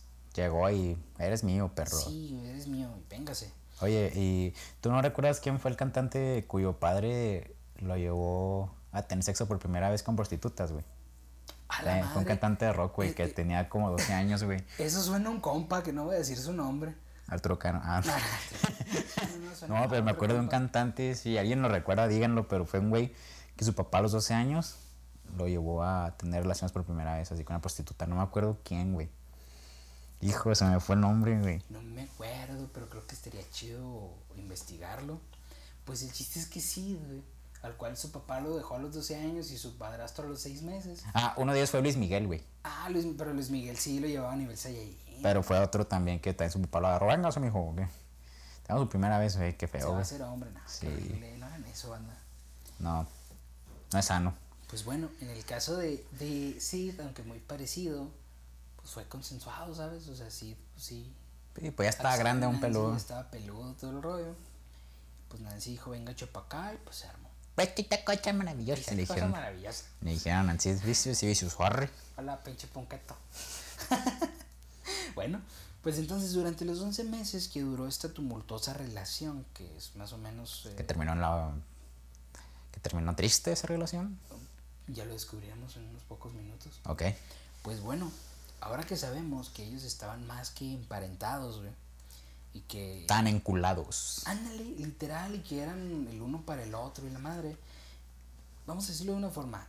Eh, Sid quedó flechado de Nancy. Pues sí, pues fue su Eh, primera vez. Era su musa, güey. O sea, no nada más era su primera vez, sino que era la morra de cabello plateado, el vestuario punk y el maquillaje de la pistola maquilladora de Homero Simpson, güey.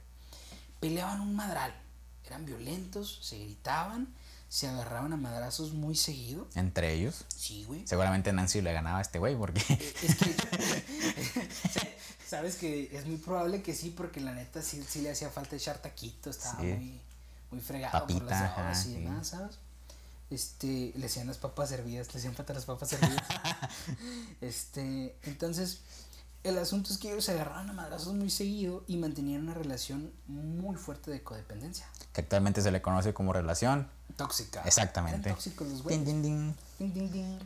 Pues el chiste es que esta relación tan desmadrosa le provocó graves problemas a Sid con sus compañeros de banda, con Roten en particular, que pues era su mejor amigo y lo presionaba constantemente para que cortara los lazos con Spongeon. Pero la codependencia enfermiza que se había formado entre los dos era algo que Vicious pues no estaba dispuesto a dejar. Ellos compartían absolutamente todo, eran soulmates, por decirlo de alguna forma. Entonces, así como dándole una vez más con la naturaleza la razón a Sigmund Freud, Sid Vicious había encontrado en Nancy el reflejo de su jefa, su pareja ideal, una morra yonki que lo consecuentaba, pero... Sigmund Freud. O sea, Sigmund Freud era así como que... Oh, Sí, Sigmund Freud estaba así. Qué guay. el vato, bueno, ya estaba muerto para ese entonces, pero Pero pues estaba en su tumba en bailando así. tumba no, no se retorcía, bailaba en su tumba. Sí, sí. Pues a principios del 78 los Pistols iniciaron su primera gira en Estados Unidos, eh, gira organizada por su manager Marco McLaren. Sin embargo, la gira se vino abajo después de nada más un par de semanas. Y pocos días después de una actuación en San Francisco, eh, tierra de Arturo Cano, Roten anunció la disolución de la banda, aparentemente como un engaño, pero nadie llamó ni McLaren ni la otra mitad de la banda. O sea, realmente Se lo toman en serio. se lo tomaron Era en puro serio. pedo, güey, Era ok. pedo, güey. Pues la banda, el resto de la banda se fue a Brasil. Aquí. No tengo idea, pero se fueron Aprender a Brasil. jiu-jitsu. Aprender jiu-jitsu. se fueron a... Ahí está el, el, Junior Rotten también haciendo capoeira acá. No manches. Este... Pues, eh, oye, si Bichos si se hubiera ido a Brasil, si hubiera aprendido a jiu-jitsu, se hubiera bien influenciable. Ah, probablemente, güey. Sí, sí, sí. O sea, así literal. A lo mejor se hubiera rehabilitado, güey, la chingada. Ahorita estaría vivo contando su anécdota. Su historia, pero Su acá más historia, tranqui. con nosotros. Sería pastor cristiano. pues es que así funciona. Bueno. No, esto lo voy a dejar. Bueno, pues ni No te queda nada si lo voy a quitar. No, no hay bronca. Carlos no, Editor sí, quita esto. No, dale, dale, no hay bronca. No hay que autocensurarnos a nosotros. Hablando de censura. ¿Qué pasó? Pues hablando de hablando, censura. hablando de censura en el Reino Unido. Bueno, pues a Vicious no le había ido muy bien con su separación forzada de Nancy Spungen. Eh, inmediatamente, en cuantito se separaron los Pistols y todos se fueron a Brasil, este güey decidió irse a Nueva York para encontrarse con Nancy. Pasó un corto periodo de tiempo en Inglaterra antes de volver a, a viajar. Eh, se fue a París para contribuir en una película que estaba produciendo Malcolm McLaren, eh, que se trataba sobre la historia de los Sex Pistols. La película se llama The Great Rock and Roll Swindle. Era una película ficticia, como ensalzando un poco a los Pistols, ¿sabes? Como las películas de los Beatles. Sí, sí, sí. Que pelean y todo el pedo. ¿No las has visto? Simón, pero, pero esta película se trataba de hacer ver a los Pistols como gente todavía más preparada, más diestros y todo. Acá, servicios con los lentes. Al chile, Sí. al, chile, al chile no se podían ver más agresivos, güey, pero sí se podían ver más talentosos y más prodigiosos. Acá se dice así con lentes. Yeah. Ah, well, you know, I remember when I went to university and uh, I learned a lot about. ¿Sabes qué es más cagado, que literalmente, o sea, Nancy Spungen era una Yoko Ono para, para los Pistols. Mm, O sea, así como en las películas de los duros. Bueno, pues entonces eh, Steve se fue a contribuir para las películas y de una vez pues también aprovechó para grabar las primeras pistas que grabó como cantante en solitario. Eh, se incluían en esta película. De hecho, precisamente tiene una versión muy famosa de My Way de Frank Sinatra. Sid Vicious cantando My Way. Ajá. Está buena, está muy bueno lo que saca aquí. Y además tiene versiones de Something Else y Everybody Goes de Eddie Cochran. Oye, qué loco, güey. Jamás me hubiera imaginado que Sid Vicious tendría una versión Sí, de está, My Way. Está muy buena raza. Ya están en Spotify escuchándonos cuando terminen. Vayan a buscar My Way de Sid Vicious. Está buena. De hecho, también otro cantante que tiene una versión de una canción así es Lemmy Kilmister de neta. Motorhead. ¿Tuviste Motorhead? ¿Cuál? La de Stand By Me. Órale, no sabía. Sí, chido. también suena chido. Bueno, pues entonces después de escuchar My Way de Sid Vicious o interpretada por Sid Vicious, vayan por Stand By Me de Lemmy Klimster de Motorhead. Bueno, pues entonces después de juntar una lanita a través de un concierto de despedida en el Reino Unido, eh, se apoyó de una banda de hueseros a la que le llamó The Vicious White Kids. Eh, y Nancy se mudaron a la ciudad Y de tocaban Nueva York. canciones de caifanes. Ah, pues ya, pues ya, ya, ya, voy a dejar mi broma de música de huesos mexicanos. Ya. Ah, como eres gacho. Tocaba- tocaban rolas de maná. Tocaban la planta y La ya. planta con, con distorsión de Line 6. bueno, pues se mudaron a Nancy y Sid, y estamos hablando de la pareja, se mudaron a la ciudad de Nueva York de forma permanente. Como pareja de chavitos que no saben qué hacer, pues a falta de Airbnb se quedaron a vivir en un hotel. ¿No tuvieron hijos? No, es que todo este pedo fue meteórico, güey. Pues el chiste es que en 11 meses ya estaban viviendo juntos en un motel, bueno, en un hotel, perdón, en el Hotel Chelsea en, en Nueva York. Me imagino que un hotel más o menos, por toda la lana Estaba- que tenía así. Sí, estaba chido. Vicious tenía una lanita guardada, la neta. Y aparte, pues era una, una imagen prominente del punk. Para este punto, sí, ya le tocaba más o menos al bajo. De hecho, fíjate que mucha raza se quedó con la idea de que Sid de plano era incapaz de tocar el bajo. Pero hay muchas grabaciones en vivo donde el guitarrista de los Pistols eh, tiene fallas técnicas con su guitarra y se queda el bajo sonando. Y tú ves las notas y Sid Vicious está tocando las notas. O sea, literal la cámara enfoca a Sid y se ve que está ejecutando. Porque literal, si estás haciendo playback, pues te haces Ah, tonto, o sea, no vas a tocar justo las notas. Sí, se nota luego, luego. Se nota que Sid estaba tocando, entonces Sid sí llegó a ser bajista. Al principio no, pero sí llegó a tocar. Entonces, Sid intentó lanzar su carrera en solitario. Spungen ahora era su nueva manager. Estamos hablando de que para ese entonces Michael McLaren le dijo a Sid, oye, pues es que este jale no te conviene, los Pistols se pelearon por culpa de esta morra, hazla de lado y este dice, no, pues fíjate que no, y le voy a dar tu jale. Y ahora Nancy Spungen era la nueva encargada de conseguirle conciertos y contratos a Sid, cosa que naturalmente pues no iba a funcionar en un carajo. Pues no. No. Hola, amigo. Deja tocar a mi novio. Por favor, amigo, de chupar. Bueno, no. Yo también pensé en eso. la película la película de culeas del barrio, eh, para que no digan. Bueno, pues entonces con Spungen asumiendo el papel como manager y varios músicos punks hueseros estadounidenses y británicos, empezó a actuar con su nueva banda, The Idols.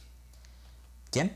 The Idols. ¿Pero quién? banda. Vicious. Ah, Vicious The Ajá. Idols. Con The Idols, ajá. Ajá. Bueno, pues de, esa, de ese periodo de esa banda eh, se obtuvieron algunas cuantas grabaciones de muy mala calidad que se lanzaron como disco en 1979 bajo el nombre Sid Sings o Sid Canta. El 12 de octubre de 1978, y estamos hablando de el punto final de la pareja Spungen eh, Vicious. Ya habíamos comentado que tenían un montón de peleas que eran muy intensos, muy erráticos, se drogaban juntos, se la vivían súper drogadísimos, güey. De hecho, nos, nos hablan incluso de que Sid Vicious llegó a un punto de inyectarse speed 14 veces al día, güey. Speed. Simón. O sea, el vato se ponía estupidísimo así nivel Saiyajin. Me acordé de Trevor de GTA V. Ándale, como Trevor Phillips. Que se drogaba con Speed. Nada más que la diferencia es que Sid Vicious sí se ponía estupidísimo y Trevor pues cuando menos hacía, ¿sabes? Misiones. bueno, pero el punto es que para la fecha del 12 de octubre de 1978, Sid Vicious despertó para encontrar a su novia desangrada produ- producto de una cuchillada en el abdomen. Nancy estaba tirada en el baño, vestía ropa interior de color negro. Hay fotografías no muy gráficas en internet, porque técnicamente parece algo súper estúpido. No había más huellas de un ataque, no había más huellas, vamos a decirlo, de una pelea física, güey. No hablamos de, de lo que haría un asesino eh, ambientado con drogas o con alcohol. De hecho, hay teorías que dicen que fueron la CIA los que los mataron, ya ves. Ah, bueno, vamos a hablar de eso. no, no la CIA. No, no, sí, Pero vamos a hablar de las teorías. Ah, ok. Estamos hablando de, de un asesinato donde no había un móvil como rabia. Y te voy a explicar cómo está la onda. Que fue algo premeditado. No. Cuando Sid se levanta, encuentra a Nancy de 20 años apuñalada en el baño. Sid estaba demasiado drogado como para acordarse de cualquier cosa, güey. Comienza a llorar, llama al lobby del hotel y les dice, mi novia está mal. Algo le pasó a mi novia. Literal, el vato estaba súper asustado, no sabía qué fregado les había pasado, se había acordado nada más de que habían tenido una discusión X, se le borró el cassette, despertó y ella estaba muerta. ¿Simón? Sí. Entonces, naturalmente él llama al lobby del hotel, les dice algo le pasó a mi novia, llaman a la policía y Sid se convirtió en el principal sospechoso. Pues claro. Cuando llegó la policía, Sid se echó la culpa a sí mismo. Luego se arrepintió, estuvo detenido y salió bajo fianza. Virgin, la disquera, pagó la fianza. Pero se supone que la policía investiga, no sé cómo que. Sí, sí, sí, pero es que no había, no había un móvil, o sea, no tenía señales de una agresión, ¿sabes? O sea, generalmente cuando hay una pelea doméstica y esta pelea termina en, en una agresión, por ejemplo, eh, es una historia- Desafortunadamente. esta es una historia que voy a contar como off, off topic, pero es, es algo que puede servir como referencia. Una amiga mía fue apuñalada hace poquito por su pareja. Eh, am- ambas eh, son mujeres, ambas. Tuvieron Ah. una pelea de pareja Y como que, ¿por qué la apuñalé? la apuñaló por celos, pero estamos hablando de que estaban peleando, forcejeando, y la apuñaló como en 40 ocasiones, mamón. A ver, espérame. Ajá, Fue apuñalada 40 veces en la por espalda, su- en la espalda por su pareja, por su pareja por celos. por celos. Y esto pasó de aquí a donde somos. Delicias, sí, aquí en Delicias. Fue hace en enero de este año precisamente. Entonces, lo que queda muy claro en este caso y en muchísimos casos donde desafortunadamente las mujeres suelen ser víctimas, y esto está terriblemente mal, cuando hay este tipo de agresiones, eh, el agresor difícilmente puede parar. En este caso, nada más había una puñalada. Era una puñalada en el abdomen y ella se desangró. ¿Y con qué fue cortada? ¿Con qué fue apuñalada? Ahí te va, este es un dato bien interesante y que nos devuelve todavía a la idea de que Sid era un pinche vato bien poser. Sid, güey, compró el cuchillo con el que Nancy murió porque el vocalista de una banda que se llamaba The Boys tenía uno igual. Vio el cuchillo con el otro güey y dijo, no, está bien chido, al chile yo soy más malo que ese güey, quiero tener uno igual y lo compró. Sid era un güey que seguía modas. Mm, Entonces probablemente así le hubiera gustado el trap, todo Sí, eso. si Sid hubiera nacido ahorita, Sid sería reggaetonero, otra, pero sin pedos. O sea, antes hubiera sido rockero, pero se hubiera dejado influenciar Te hubiera dejado influenciar muy fácil. por Twitter y...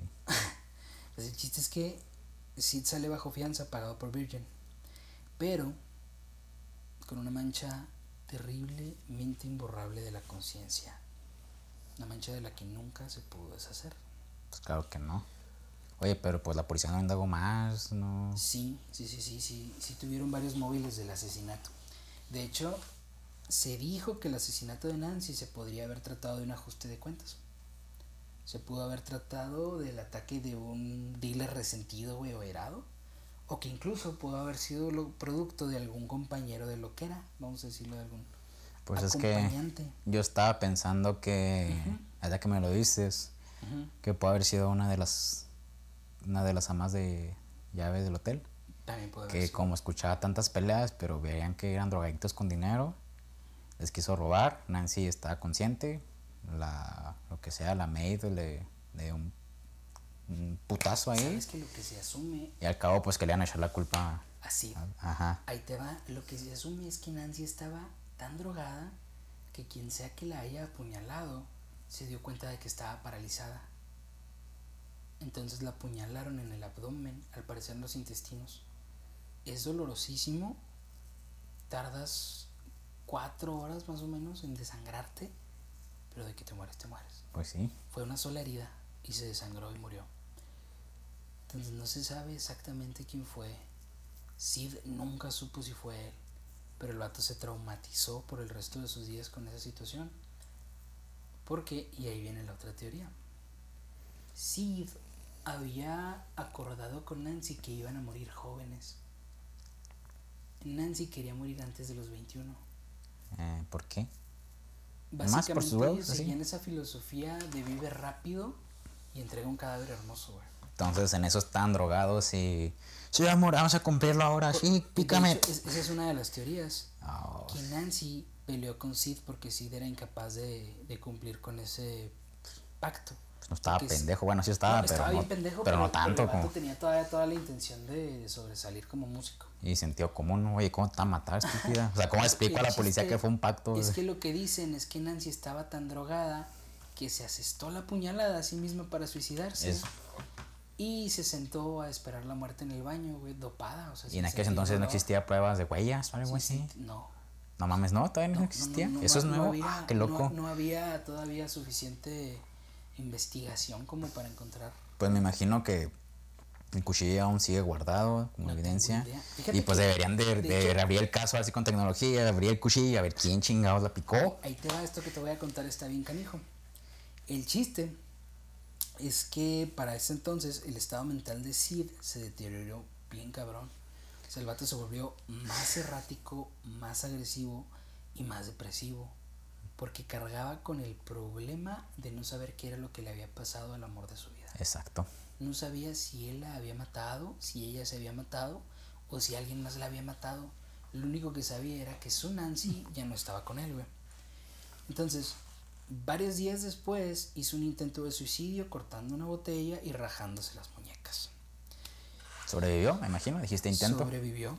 Sobrevivió, eh, le llevaron al hospital, de hecho literalmente eh, testigos de, este incidente que dicen que fue como 10 días después de la muerte de Nancy. Dicen que él se raja las muñecas y que cuando lo llevan al hospital, los enfermeros comentan que él gritaba, quiero estar con mi Nancy. Sea, literal el vato no quería atención médica, lo que quería era morir. Morirse. Su estado mental se deterioró de una forma meteórica, a madre. Simón. Durante esos días el morbo mediático aumentó bien cabrón porque estamos hablando de que si bien Sid Vicious era una personalidad súper mediática, ahora era el presunto asesino Sid Vicious. Entonces en una entrevista incluso él dijo que quería estar bajo tierra porque quería estar con su Nancy.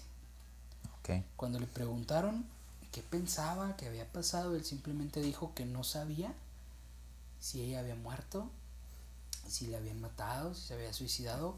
No dijo que fuera su culpa porque ya en ese entonces ya estaba un caso abierto y habían contratado a un abogado muy bueno. Ya estaba fonada en Twitter. Ya, ya el vato estaba fonada en Twitter. Y el vato ya plan estaba así como que no, yo no, yo no fui. O sea, sí pienso que yo fui, pero yo no fui.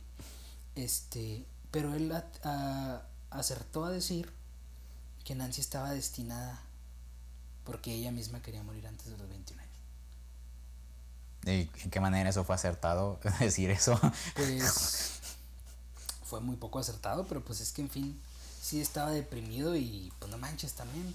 Tenía casi ocho años bien metido en heroína, speeds, rufis y la madre. Está estúpido, ¿no? Estaba estúpido.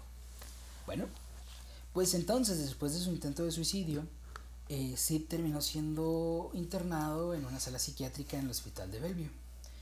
Otro arresto le siguió en diciembre debido a que el vato atacó a Patti Smith, hermano de Todd Smith. Todd Smith, de... También músico. Todd Smith, ah, espérame, pues si, pues lo acabo de ver ese nombre. hoy, hoy tengo las ondas bien Un chorro de lagunas mentales. Sí. Mientras te acuerdas. Así lo metieron dos meses a la cárcel. Y Virgin pagó su fianza por segunda vez. Esta vez le dieron una fianza para esperar el, juicio por el asesinato de Nancy Spungen. Sí tenía dos meses sin consumir drogas. es el periodo más largo de su vida estando limpio. Los dos meses que duró en el bote. Apenas salió de la cárcel, Sid Vicious se reunió con su mamá y con un compa para celebrar que lo habían dejado libre. Sid Vicious, esa misma tarde, una hora después de haber salido de la cárcel y tras dos meses de abstinencia, volvió Sí. a consumir heroína. No, pues ya no va a volver a recuperarse. Apenas salió de prisión, se reunió con su mamá y con su compa y le pidió a su mamá que le comprara heroína, güey. Su mamá salió, la compró, la preparó y se la inyectó. Dijo, sí, mijo. Así como en vez de prepararle chocomil. Jefa, hágame unas albóndigas. Sí, mijo. No, le. Jefa, prepárame, prepárame hashish en una cuchara. Sí, mijo. Sí, mijo, ay, mira, hijo, qué bonito. Ay, mijo, estás bien flaco. Bueno, menos. Porque duró dos meses comiendo bien y sin drogarse. Bueno, menos. Ay, mijo, estás bien gordo. Ay, mijito, ¿cómo subiste? Ay, a ver tus dientes. Ay, están limpios. Eh, casi. Ahorita te alivianamos, güey. Pues la mamá va, compra, prepara y le inyecta, güey. Tras dos meses de estar limpio, ¿sabes cuánto es el riesgo de inyectarle heroína en la cantidad que lo hizo la señora, güey, así? Pues lo pudo haber matado. Lo pudo haber matado y se la rifaron. Dijo, a huevo, sí. Sí, a huevo, apriétale. En vez de turbo Chevy, turbo heroína, ¿o qué? turbo, turbo high.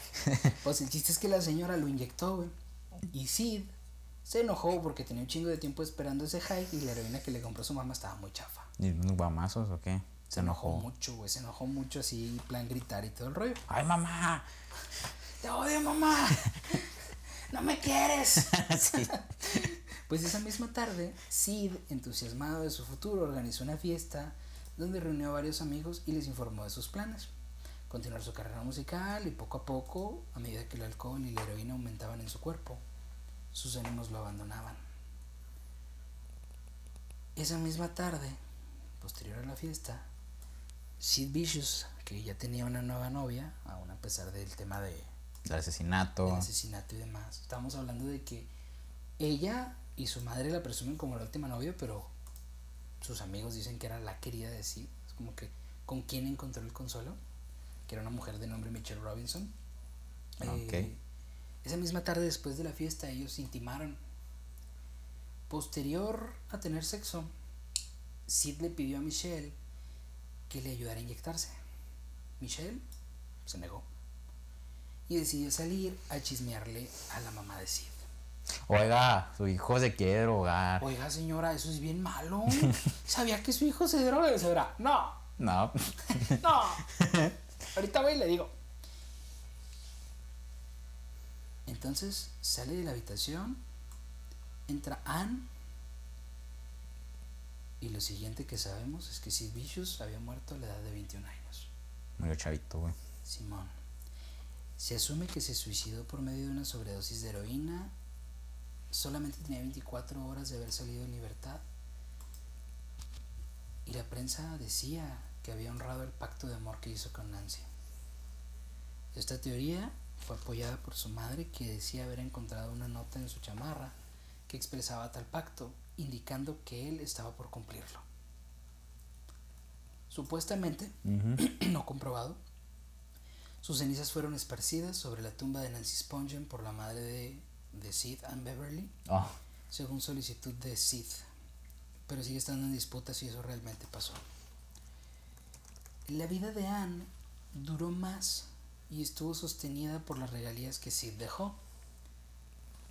Anne volvió de vacaciones en septiembre de 1996, estamos hablando de que vivió casi 20 años más que Sid. Sufría de problemas en la espalda, eh, su situación era mala, sufría dolores constantemente. Y la tarde del jueves 5 de septiembre de 1996 decidió escribir tres cartas y una nota.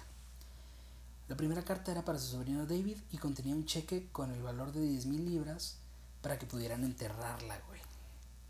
ah, ok. La segunda carta era para Stephen Haywood, que era un policía, explicando su decisión y señalándole a la policía que iban a encontrar su cadáver en la casa. O sea, la carta para la policía, eh, ya me morí. Ya me morí, vengan por mí. La tercera carta estaba dirigida para el autor del libro biográfico de Vicious, el güey este que les decía, Alan Parker. Alan Park. Ajá. Y esta carta era para demostrar que ella eh, había empezado algo con la intención de hacer ver que Sid era inocente. La carta dirigida a Alan Parker eh, básicamente era una confesión en la que ella decía que fue ella quien mató a Sid. Sí, güey. No mames. Literal, o sea, así tal cual. La madre de Sid confesaría haber sido ella quien lo mató inyectándole una dosis de tal de heroína. Al verlo postrado en la cama, perdido, inmóvil, efecto de la droga, porque Sid se inyectó. Sid se encabronó porque Michelle no quiso inyectarlo y se inyectó solito. Cuando ella llega, ve a Sid semidesnudo, con el brazo extendido, un torniquete, güey, la jeringa colgando. E inmediatamente cuando lo ve inmóvil, conociendo el miedo que él tenía de ser juzgado culpable de la muerte de Nancy, la depresión que lo invadía, el dolor, güey, la necesidad de reunirse con ella, su mamá en un acto bien retorcido de amor, preparó una dosis exagerada de heroína, porque la señora era una adicta muy, muy experimentada, estamos hablando de que tenía para ese entonces más de 20 años. Ya estaba jubilada y todo. ¿no? Sí, güey, era pensionada, adicta, güey. O sea, preparó. Te mamaste. Junkie profesional, ya Ella- jubilada. Ella, era senior junkie, güey. Este.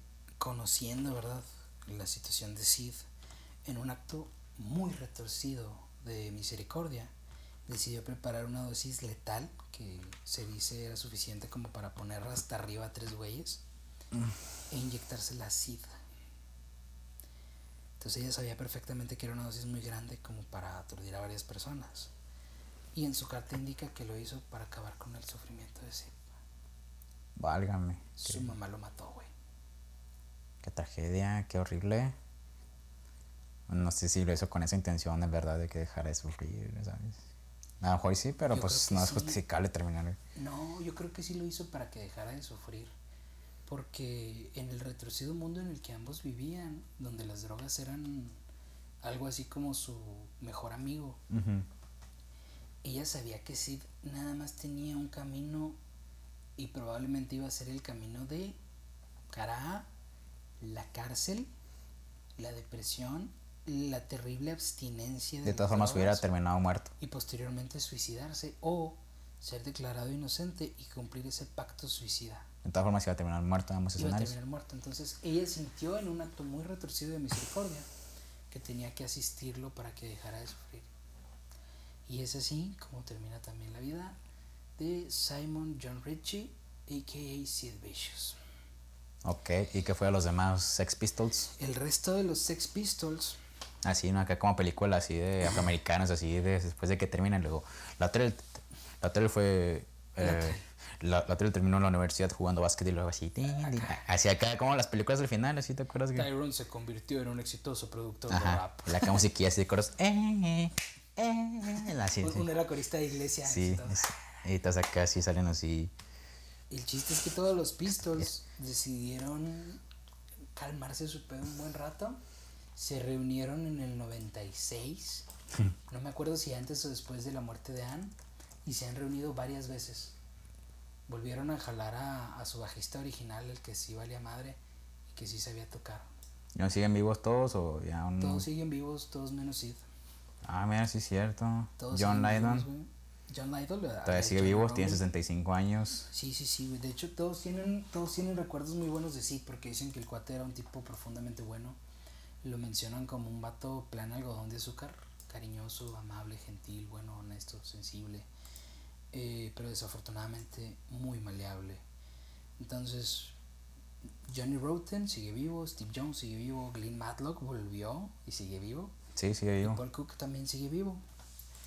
Eh, es una historia triste, es una historia eh, que nos da un panorama bastante agresivo de lo que puede llegar a ser una relación codependiente y que sin duda se convierte en una hit historia para recordar. Es todo muy buena la historia, José Luis. Muchas gracias por Estuvo compartírmela. esta. Este. Pues muy triste. Ya sabemos las relaciones con dependientes con drogas. Es, Creo que O sea- codependientes sin drogas también y codependientes con drogas son peor. sí, sí. Pero la verdad es que el asunto con Sid Vicious es que se trataba de un joven desorientado, asustado triste víctima de sus circunstancias, que creció en un terreno poco fértil para la moral, que desde muy niño normalizó el uso de drogas y que desafortunadamente cayó víctima de algo a lo que conocía como bueno. Perdió el amor de su vida en una condición bastante abrupta, absurda, estúpida, un acto digno de una película de terror, como dijiste tú, casi que podría decirse que la CIA llegó a, eliminarla con una precisión casi quirúrgica. Y ese fue el final de Sid. Y desafortunadamente también, ¿verdad? Pues Nancy dio su final. Al final de cuentas ambos eran un par de jóvenes rotos desde la infancia. Nunca encontraron consuelo y quién sabe si a lo mejor en la sepultura sí.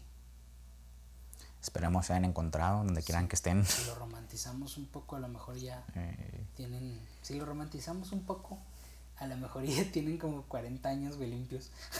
no es lo mismo dos meses que 40 años. Y pues bueno. Con eso terminamos la hit historia de esa semana. Wow. Entonces, bueno, muchas gracias José Luis por haberme enseñado sobre la historia sobre Sid Vicious, la cual desconocía, como desconozco la historia de muchos otros artistas, que espero que me ilumines. Eh, de hecho es un placer para mí poder compartir contigo, la verdad es que la única reflexión que me llevo el día de hoy es que Sid era tan influenciable que si le hubieran puesto, no sé, Sid Goodness, la cosa hubiera cambiado para él, Se convirtió en, siguió siendo el vicioso por ser Sid Vicious, era tan influenciable. Compró un cuchillo por moda, mataron a su novia con el cuchillo, mató a su novia con el cuchillo, se mató a su novia con el cuchillo que compró por moda. Se convirtió en el punk más salvaje de todo Reino Unido por moda. Y bueno, pues no sigamos modas, morros. Dejen TikTok.